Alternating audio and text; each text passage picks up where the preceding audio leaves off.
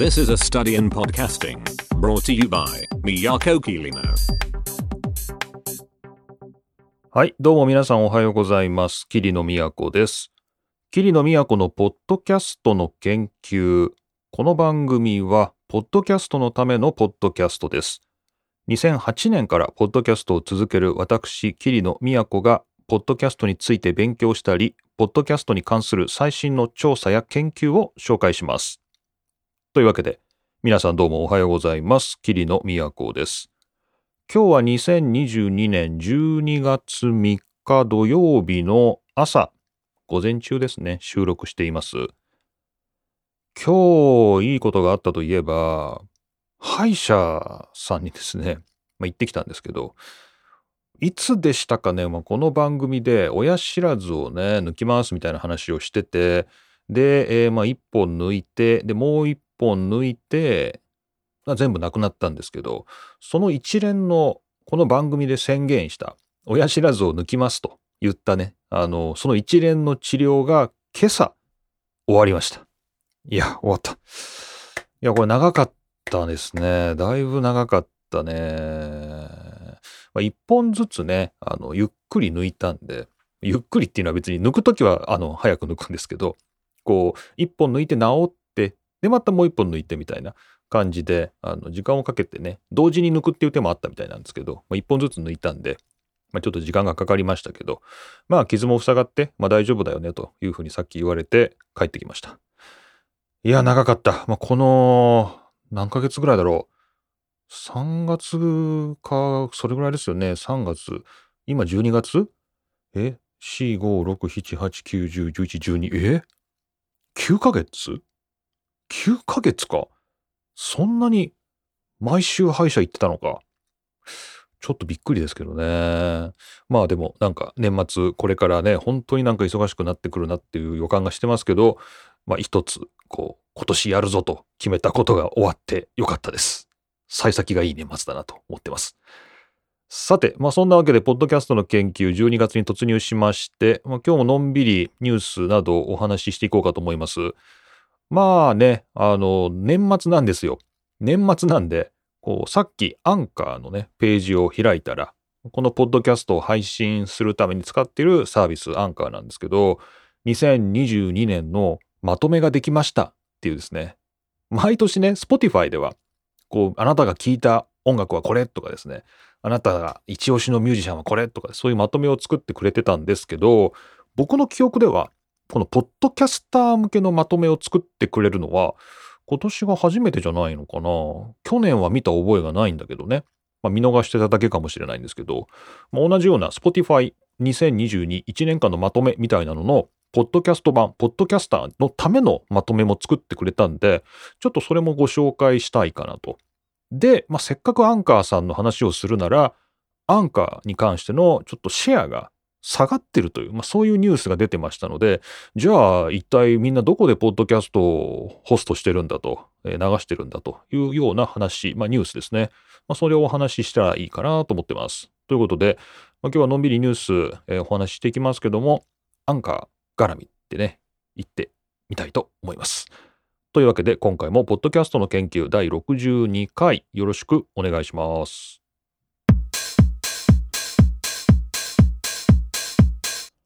さて、それではまあ、だいぶ早いんですけど、12月頭の段階で2022年を振り返るっていう、だいぶ気の早い企画ですが、まあ、でもちょうど今朝ね、歯医者さんにも、良いお年をって言って別れてきたんで、個人的にはすごい年末感が高まってるんで、まあ、今日、このアンカーのね、1年間のまとめが出たのも、これも何かのご縁かなということで、ちょっと皆さんと一緒に、ポッドキャストはね、リスナーの方と、ポッドキャスターが一緒に頑張ってるっていうですね、そういうメディアですから、ここは一緒にこの1年を振り返っていこうじゃないかと思います。さて、この Spotify が作ってくれる1年間のポッドキャスターのためのまとめなんですけど、いくつかのパートに分かれてまして、これ動画で提供されるんで、えーこれはもうね、動画をね、画面録画するしかないですね。撮っとくためにはね。なので、まあ、しょうがないんで画面録画して撮ってみました。それをまあバーっと見ていくんですけど、まあ、まずこのまとめは、まあ、大きく分けると、まあ、3つぐらいのパートに分かれてて、一つはまず、ポッドキャストのパフォーマンス。まあ、どれぐらいの人が見たかみたいな。まあ、なんかそういう、まあ、分かりやすいパフォーマンスと、あとは、え、どんな、エピソードが、好まれて、まあ、どんな風にシェアされたか、みたいな。そういう、これはどっちかって言ったら、リスナー側の話だよね。リスナー側の話。ね。で、えー、最後が、えー、っと、リスナーの話の次は、まあ、このポッドキャスト全体のパフォーマンスが、まあ、どれぐらい上がったか下がったかみたいな、まあ、そういうまとめみたいな。まあ、そんな感じで、まあ、ポッドキャストのこの1年間のまとめ。まあ、これはポッドキャスターがやったことですね。何分間やったとか何回出したとかね。まあ、そんなような話。で、次がリスナーが、まあ、どんな感じでこの番組を楽しんでいたのか。で、最後が、まあ、総合的なまとめみたいな。まあ、こんな流れでできてます。ということで、えー、まずはまあこの番組自体ですね、まあ、ポッドキャスター、このキリノがどれぐらい頑張ったのかという話なんですが、えー、まあ、これちょっと僕びっくりしたといえばびっくりしましたけども、まず何分間ですね、今年出したかと。まあ、今年まだ終わってないんですけど、まあ、ここまでの段階で、えー、私、キリノは新しいエピソードを1465分制作したと。ちょっとピンとこないですね ピンとこないですけど。でもまあ1回30分ぐらいのやつを月4回出してて、まあ、それだけでまあ30分が3、4で120でしょ？で、これがまあ12だから、まあ大体確かに1465分まあこれぐらいなんのかなっていう、まあそんなもんですよね。まあ月に2時間ぐらい出してると。で、まあそれはいいんですけど、この、これがね、この励ましの言葉がね、常についてるんですよね。この Spotify のまとめはね。で、1465分作りましたよと。まあ、正直ピンとこないですけども、これはテクノロジーのカテゴリーの、まあ、つまりこのポッドキャストの研究が登録しているカテゴリーがテクノロジーなんですね。でテクノロジーカテゴリーの他のクリエイターよりも93%高い数値です。というふうに書いてあるんですよね。これちょっとよくわかんないですけどね。93%高いってどういうことっていう。93%高い。カテゴリー、テクノロジーカテゴリーの他のポッドキャスターさんよりも93%高い数値っていうのは、これどういうことなんですかね ?93% 高い。えー、まあ、よくわからないんですけれども、まあ、とりあえずは他の2倍ぐらい出してるってことなのかな？平均値よりもね。それぐらいの感じなのかな？とですね、まあちょっとま前向きに捉えておきたいと思いますが、まあとにかく他のテクノロジーカテゴリー、なんかテクノロジーカテゴリーってすごい競合が多いようなイメージがあるんですけど、競合っていうのはその、うちとあのテーマが被ってるって意味のこの競い合う競合というよりは、あの強いっていうですね、もう強いね、あの、合のものがたくさんいるっていう感じがするカテゴリーなんですけど、まあ、そんな中で、まあ、収録時間、配信時間に関しては、非常に良いパフォーマンスをしたという、このポッドキャストの研究です。素晴らしい。はい。えー、そしてですね、一番聞かれたエピソードは、えー、これはですね、43回目の、えー、Visualizing Your Listeners というですね、結構最近ですよね、43回目。今年の7月、夏ぐらいだと思いますけど、えー、そうですね。はい、えー、アンプリファイメディアの記事を使って、まあ、どれぐらいね、自分のポッドキャストの、えー、リスナーっていうのが、まあ、どんな人たちなのかっていうのを話した回ですけど、まあ、特に別にね、何か、えー、際立って特別なものがある回ではないので、まあ、たまたまこの回だったのかなと。まあ、皆さんも43回目ですね。これが一番聞かれた、えー、他のエピソードの平均よりも47%多い再生数を獲得していたそうです。はい。あ、そうなんだって感じですけどね。まあ面白いところですよね。えー、そして、えー、じゃあ次、リスナーですね。まあ、ここまでポッドキャスターについてということで、えー、次はリスナー、皆さんのことです。えー、皆さん、この番組をどこで聞いているのか、えー、トップ5、まあ、これ1位は日本です。まあ、当たり前ですけどね。まあ、日本なんだけど、その下が結構面白くて、えー、日本、オランダ、香港、イギリス、ハンガリーっていうですね、一応、こう、リスナーの、この番組のリスナーがどこに散らばっているのか、日本、オランダ、香港、イギリス、ハンガリーというですね、そういうデータが出てます。これ99%は日本だと思うんですけれども、あの他の、まあ、0. 何か分かりませんけれども、まあ、オランダ、香港、イギリス、ハンガリーにもおられるということで、ありがとうございます。本当お便りね、いただきたいところですよね。本当にいたらね。で、えー、この番組が一番聞かれたのは7月24日から7月30日の間の、まあ、7月の最後の週で、えー、他の週の平均に比べて63%多いリスナーを獲得したということでした。はい。ありがとうございます。なかなかね、えー、その時期だと、ちょうどあの43回目をやっててた時ですね。はい。で、ちょうど書き起こしをね、ポッドキャストの自動書き起こしをするやらしないやらみたいな、まあそんな話をしてた時期で、まあこれもね、何か特別なことがあるわけじゃないので、まあ偶然その期間に何らかの外部要因があったんでしょうね。なるほどっていう感じです。まあ、もしこれ今日聞いておられる方で、あ、そういえばこのポッドキャスト夏頃に発見したなっていう方は、まあ、もしかしたらこの時期にね、あの捕まえてくれたのかもしれません。そんな感じですね。で、ポッドキャストは、えー、っとですね、皆さんがいろんなところでシェアしていただいているらしいのですが、このポッドキャストは、えー、世界で最も多くシェアされた番組の上位30%に入っていますと。まあ悪くないですね。で、シェアに使ったものがですね、Twitter と URL のリンク、そして WhatsApp と書いてありますね。WhatsApp なんて僕全然使ってないですけど、WhatsApp が、えー、31%もありますね。リンク31%、Twitter が36%。まあ、僕の身に覚えがあるのは Twitter だけなんですけれども、まあ、皆さんいろんなとこでシェアしていただいたということで、ありがとうございます。これちょっと意外ですね。これどういうあれなんですかね。こう、わかるんでしょうね、これね。Spotify の調べだから、まあ、Spotify の中で聞かれているリスナーだけを対象にしてるんですけれども、まあ、そのリンク、まあ、どこから入ってきたかってことか、まあ、どこから流入したかってことを Spotify は、まあ、統計で取ってるってことですね。さて、ここから結構ね、あのシリアスなデータが、シリアスなデータがね、並ぶんですが、えー、リスナーのうちあなたのポッドキャストをフォローしている人の割合は何パーセントでしょうっていうですね、まあ、そういう、まあ、なぜかクイズ形式で出るんですけど、えー、17%、34%、51%っていうですね、そういう選択肢だったんですけど、えー、この番組の、えー、フォロワー数ですね、フォロワー数は、えー、大体この番組のリッスン回数だから、まあ、聞かれている回数の51%。このポッドキャストのフォロワーは、えー、大体51%の方がこの番組をフォローして聞いていただいていると。でこれは、えー、ポッドキャストのフォロワー数ランキング上位25%に入っているということで、ありがとうございます。フォローしてね。このポッドキャストをフォローして聞いてほしいっていうのはね、本当にこう、ポッドキャスターの願いですよね。本当に。ポッドキャスト慣れない人っていうのがこう、毎回検索してね、あの、聞きに来てくれてたりとか、まあ、それはすごいありがたいことなんですけど、こう、まあ、これ、ポッドキャストのね、クライアントの問題もあるんですけど、まあ、本当に、え、定期購読っていうボタンだったり、こう単なるプラスっていうボタンだったり、フォローっていうボタンだったりとかですね、いろんな形で、このポッドキャストを追いかける方法があるんですけど、ま、そこを押してもらえるかっていうね、押してもらえるかっていうのは結構、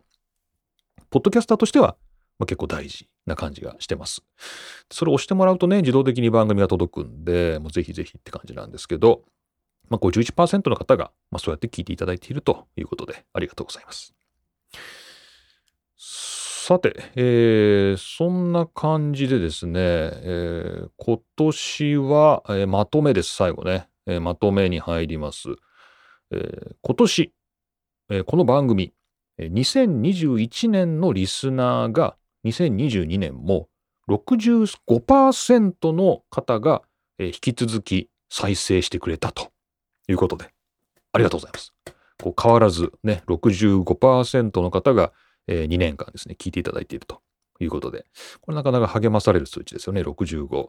で逆に言ったらこう45%の人は入れ替わってるってことで、まあ、それはそれでまたありがたいですよね。新しいこう人が入ってくる。まあ、これ健全なことで。まあ、半分ぐらい残ってて、半分ぐらい入れ替わっててみたいな。これ全然いいんじゃないかなっていうふうに個人的には思います。さらに、その聞いていただいている皆さんの20%がほぼ全てのエピソードを聞いていただいていると。いうですね、え非常に熱心なリスナーが多いですよということを、えー、Spotify からですね、え励まされています。え今年はあなたのポッドキャストは大きく成長しましたということで、えリスナー数は241%増、そしてフォロワー数も185%増ということで、えこの番組は、まあ、かれこれ1年ちょっとやってますけれども、2021年に比べると2022年は、まあ、だいぶですね、成長したというですね、まあ、そういう年だったと、えーいうことのようです。はい。えーまあ、こんな感じでしょうか。まあ、とにかくやっぱりリスナーの皆さんがこのポッドキャストをどういうふうに聞いてくれているかみたいな、ここがね、やっぱこの統計ですごくね、たくさん出てくるんですよ。むしろね、こっちが、あの、番組どういうふうに流したかみたいなのは、まあ、せいぜい分数ですよね。何分間あなたは番組を流しましたとかですね。まあ、本当にそういう軽いデータしか出てこなくて、まあほとんどはリスナーですよね。どういうふうにあなたの番組は聞かれましたよ？どこで聞かれましたよ？こんな風に聞かれてますよ？みたいな、なんかそういうリスナー情報のまとめっていうのを今年 Spotify がポッドキャスターに、出してきてくれたという感じです。ありがたいですね。こういうのね。ありがたいですね。やっぱこう、励ましですよね、これね。えー励まし？なんていうんですか、こう、普段ね、リスナーの顔とか全く見えませんしね。まあ、お互い様なんですけど、一体どんな人がどの辺で聞いてますよみたいなのを、まあ、ちょっと数値化して、まあ、見せてくれるっていうのは、まあ、本当にありがたいなと、えー思います。まあ、特に嬉しいのが、えーまあ、でしたっけ、えーこの番組をフォローして聞いてくれているっていうね、51%の方が聞いてくれている。そして2021年から65%の方がね、引き続き聞いていただいているという、まあ、これ非常にありがたいデータです。えー他、まあ、この番組を、えー聞いている方が、えーその人の聞いている番組の中で、えー10番目までにこの番組が入っていると。トップ10ポッドキャストに入っているよという、まあ、そういうリスナーは40人いるということなんで、まあ、なかなか、あの複数のね、たくさんの番組を聞いているヘビーなポッドキャストリスナーの皆さんの中でも、まあ、結構聞いていただいている方が多いという。40人聞いていただいているというのは、これは本当にありがたいことだなと、えー思います。どうもありがとうございます。というわけで、なかなか粋な計らいなんですけど、まあこれ、ポッドキャストの研究のまとめを紹介しましたが、僕はアンカーを経由して3つポッドキャストを配信してますんで、この同じようなまとめが3つ、あの、来てます。僕のところにね。で、それぞれまあ録画というか、まあ、あの、記録はしたので、まあ、それぞれの番組のところでまた触れる機会があれば触れようかなとは思いますけど、まあ、本当にね、三者三様ですね。こう3つの番組ね。まあ、全然やっぱ違うんだなっていうので、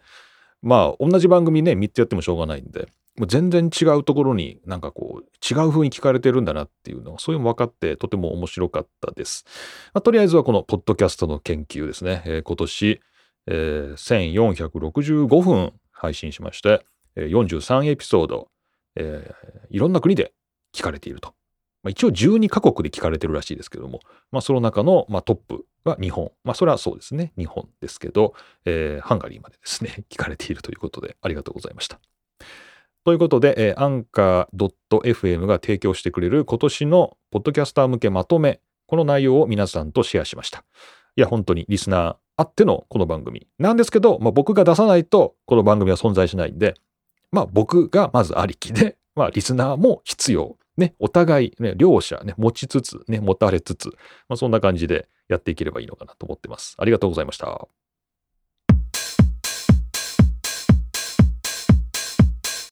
さて、まあそんな感じでアンカー .fm というですね、ポッドキャストを配信するためには、まあ、現状、まあここがベストなのかなっていうふうにね、まあ思うえーまあ、ホストサービスっていうんですかね、ポッドキャストをホストしてくれるサービス、そこを使って配信してて、まあ、こんな気の利いたまとめまで作ってくれて、まあ、本当にありがたいなと思いますが、そうやってアンカー .fm を持ち上げた後でなんですが、まあ、別に落とすわけではないですけど、このアンカー .fm のシェアが下がっているというですね、ニュースが流れてましたので、え今日はこちらのニュースを紹介したいと思います。えー、LiveWire Labo で、えートップポッドキャストホスティングカンパニーズ by エピソードシェアということで、2022年11月のデータで、えーポッドキャストのホスト会社で、まあ、どのようなシェアの推移があるのかということを、えー調査して毎月発表してくれている、えーサービスがあります。ライブワイヤーラボなんですね。こちらで、えー、大体ですね、えー170万のエピソードを解析して、すごいですね。11月だけで170万のエピソードが、まあ、リリースされてて、まあ、これはまあ去年、先月よりも増えてるそうなんですけれども、まあそれぞれがどの、えポッドキャストのホスティングサービスを使っているかっていうところで、まあ、データで分けてみましたよということで、えーこちらのニュースの URL はまた貼っときますけど、えーまあ、グラフでですね、えー表示されてて、圧倒的1位のシェアがこのアンカーなんですね。すごいですね。全然違います。数値でお伝えしますと、1位がアンカー。これを使っているのが21.6%で、まあね、5つのうち1つ、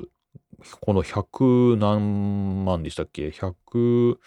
えー70万、170万エピソードのうち21.6%がアンカーを使って配信されているという。すごいですね。この状況。なんか、僕が本当2008年に始めた頃っていうのはまだアンカーとかなかったんで、まあ、せいぜい、そうですね、サウンドクラウドとかかな。サウンドクラウドとかは、まあまあ、ポッドキャストにも使うことあるよねとか。で、えーあと、ブルーバリーですかね。えーそれもワードプレスのプラグインとか出してて、えーブルーバリーもなかなかいいよねみたいな、まあ、そんなような状況でしたが、まあ、その両者もまだ、えーこの中に残ってますけど、サウンドクラウドは3.6%、えーブルーバリーのやつは1.2%ですから、まあそんな全然、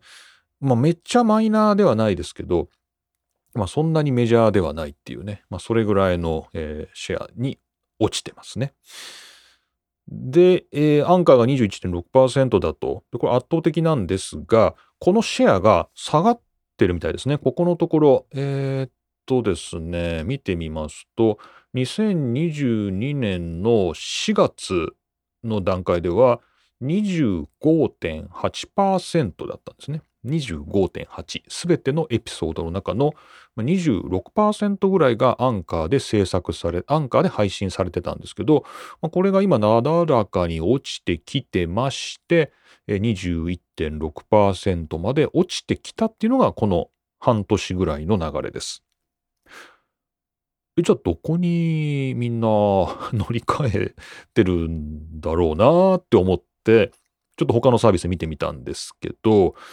えーとですね、ちょっとランキング上位お伝えします。1位がアンカー21.6%、そして2位がバズスプラウト9%、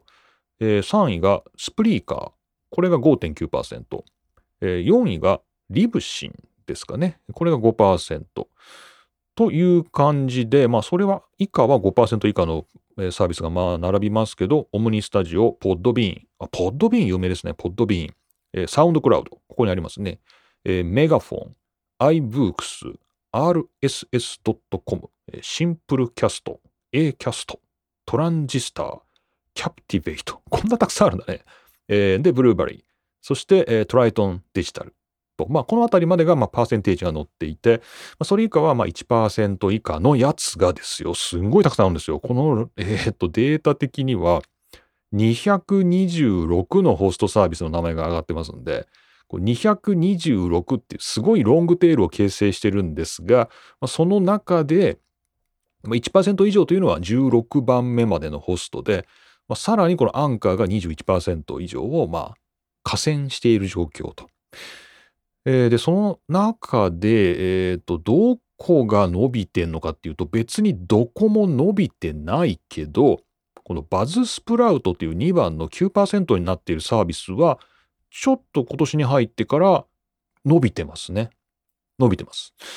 他はそんな目立って伸びてるっていう感じのところはないんですけど、このバズスプラウトは伸びてますね。じゃあちょっとこのアンカーがこう独占ほぼ独占しているっていうね、まあ、寡占している状況っていうのはあまり健全ではない気もするので、ちょっと他のサービスを軽くね、ちょっと今日あの一緒に見てみましょう。えーとりあえずはこの上位の、えーアンカーはいいとして、バズスプラウト、スプリーカー、リブシン、ぐらいですかね。ちょっと見てみましょうか。えーと、じゃあちょっと見てみましょう。まずこのバズスプラウトというサービスなんですが、えー、パッと見非常にクリーンなですね、モダンなウェブで、まあ、いかにも今のサービスだなという感じですね。で、これはなんかいいことあるんですかね？ああ、まあなんかすごい、えーと、美しい、えー、なんか統計のデータの表とか、非常にこうアンカーによく似てる感じがします。が、これはお、あ、有料なのかな？あ、これプライシングがありますね。えっ、と、無料で使えるのは毎月2時間まで。あ、毎月2時間か。えー、2時間？じゃあこの番組がまあ仮に30分を1回出すとしたら、まあ4週間、まあそれで2時間なんで、まあ、ギリギリこの番組はフリーでこのバズスプラウトからホストしてもらえるかなって感じなんだ。あ、ただ、エピソードは90日間しか保存されないのね、この無料プランは。だから3ヶ月経つと、もう前のやつは消えていくんだ。まあ、まあそれもありかな。えー、まあ2時間、毎月2時間で90日間しか保存されなくって、で、えっ、と、ポッドキャストのウェブサイトに広告が入りますと。あとは、えー、マジックマスタリングというですね、このサービス独特の、どうもこうアップロードしたオーディオを、まあ、いい具合に整えてくれるっていう、なんかそういうサービスがあるそうなんですけど、それはこの無料プランにはつきませんと書いてあります。が、まあ、とりあえず無料で始めることができるんですね。フリミアムプランです。まあ、2時間まで。まあ、悪くない。ね。で、それ以上だと、毎月12ドル。えー、今いくらぐらいなんですかね。1500円とか1800円とかそれぐらいになるんですかね。えー、毎月12ドル。えー、これで3時間、えー、毎月18ドルで6時間、毎月24ドルで12時間とですね、まあそんな感じで、えー、コストが上がっていく。僕の場合だとと、まあ、そうね、この毎月12ドルプランぐらいの感じなんですかね。でもまあ結構、まあ、結構かかりますね。結構かかりますね。はい。えー、収益が見込めないポッドキャストとしては非常に辛いところがありますけれども、まあ、それぐらいの感じだということです。はい。そして、えー、3位のサービスを見ておきましょうか。えー、スプリーカー。これも僕初めてアクセスしましたけど、あ、iHeart ね。iHeart がやってるサービスがこのスプリーカーなんですね。で、えー、これもやっぱり、うーん、有料プランの誘導ですね。まあ、フリーで始まるんですけど、えー、無料の場合は、これは、えー、っと、何？どういう制限があるのかな？アップロードオンリー10エピソードって書いてあるから、えー、っと、10の、まあ、エピソードを配信するまでは無料でお試しできるってことなのかな？そんな感じがしますね。クレジットカードの登録も必要がないと。まあ、とりあえずは話し始めることができますよみたいな、まあ、一応そういうフリーのサインアップが用意されてますね。なので、試してみるっていう手はあるか。はい。えー、まあ、ただ10回までと。で、その後なんですけど、えーと、8ドル月払うと100時間分のストレージが手に入ります。ああ、だからここは、ストレージを、だから、その保存容量を時間で測ってんのね。その、あの、ギガバイトとかじゃなくてね。100時間。100時間ってことはどれぐらい ?6、6000分ってこと？なんかちょうどさっきね、ポッドキャストの研究が1年間で1465分って言ってたから、毎週30分出してるぐらいだったら、4、5年はいけるっていうことですかね？100時間、100時間あると？っていうこと？そういうことですね。そういうことですね。えー、まあ月8ドル。なるほど。で、こちら Spotify や Apple Podcast、iHeartRadio に、まあ、自動でアップロードしますよという、まあ、そういうサービスがついてくるし、RSS フィードをカスタマイズできますよ。あ、これ嬉しいですね。RSS フィードほんとカスタマイズしたいです。これアンカーアンカーできないんですよね、これ。ね8ドル。おすすめは、もう一個上の月20ドルプランで、こちら500時間のストレージがついてくるということです。なるほど。まあまあまあね、あのまあ、各社工夫してますね。やっぱりね。で、もう一個見とくか。えー、っと、リブシンですかね。リブシンというですね、まあ聞き慣れないですけど、こちら4位で5%シェアを持ってます。こちらは、えー、っと、プライシングをまず見ると、えー、っと、あ、無料ないのかな？無料はないのかな？なさそうですね。えー、月5ドルかな ?5 ドルで3時間みたいな。で、こちらはストレージが162メガバイトと、こちらはあの、メガバイト。ファイルサイズ換算の、えー、ストレージ制限がついてますね。なるほどね。まあ3時間。うん。まあ普通それぐらいあれば足りるよね。でも5ドルか。あんまりちょっとパッと見た感じ、うん、あんまりいい印象を僕は持ちませんけど、もしかしたら、まあ、マニアックに、えー、すごくなんかきめの細かいものがついてたりするかもしれないですね。はい。なるほど。まあ、こんな感じで、えー、ちょっと上位勢を見てみましたけど、まあ、アンカーのシェアが、まあ、ちょっとずつ今年下がっているものの、まあ、他のサービスを見てみますと、まあ、上位税は全て有料ですね。ほぼ有料。まあ、ただちょっと始めてみようかなっていう人には、この2位のバズスプラウトおよび3位のスプリーカーっていうところは、まあ、無料プランを提供してるので、まあ、とりあえずやってみようみたいな感じではいいけど、まあ、長く続けるんであれば、有料課金待ったなしという感じですね。まあそこが払うだけの価値というかね、魅力があるなら、これ乗り換え対象になるなっていうような印象は持ちますけど、まあ、どれぐらいそのサービスが長く続くかっていうところが、ポッドキャスターとしては気になるところなので、うーん、どうでしょうね。まあ、ブランドに乗っかると言ったらなんですけど、Spotify ブランドに乗ってるアンカー、やっぱ強い。で、iHeart アイハートラジオってなんか破産したんじゃなかったかな？アメリカの。なんか、そんなようなのを論文で読んだ気がするんだけど、まあ、とりあえずアイハートにくっついてるスプリーカーっていうのも、まあ、ネームバリュー的には悪くないって感じかな。はい。というわけで、えちょっと長くなりましたけども、えー、Spotify と組んでるというか、まあ、Spotify の傘下にある Anchor.fm が圧倒的シェアで、ポッドキャストをホストしているという状況は変わらないんですけども、今年じりじりとですね、毎月1%ずつぐらいシェアが落ちてきていると、まあ、そんなお話でした。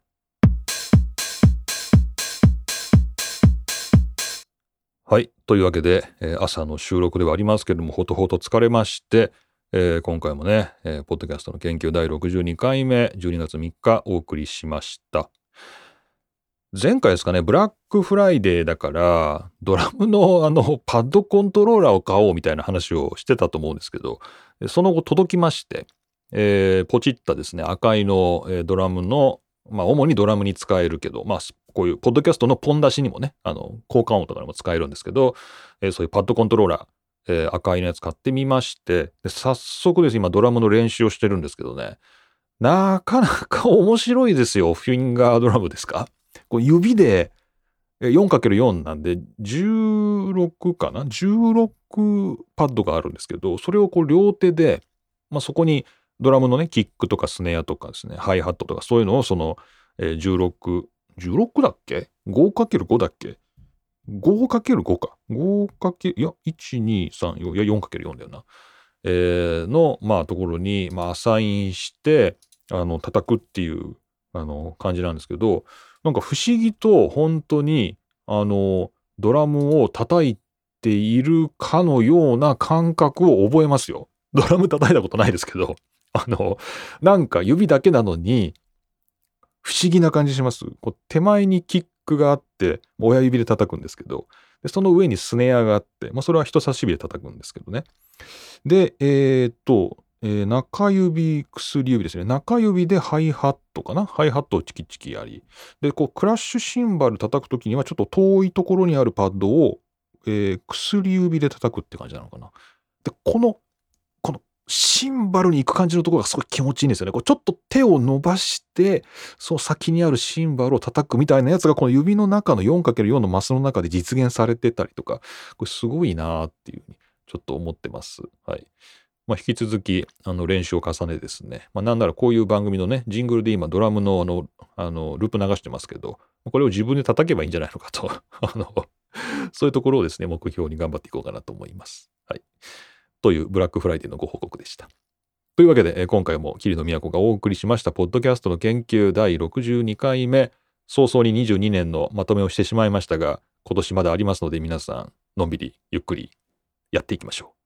というわけでまた次回お会いしましょう。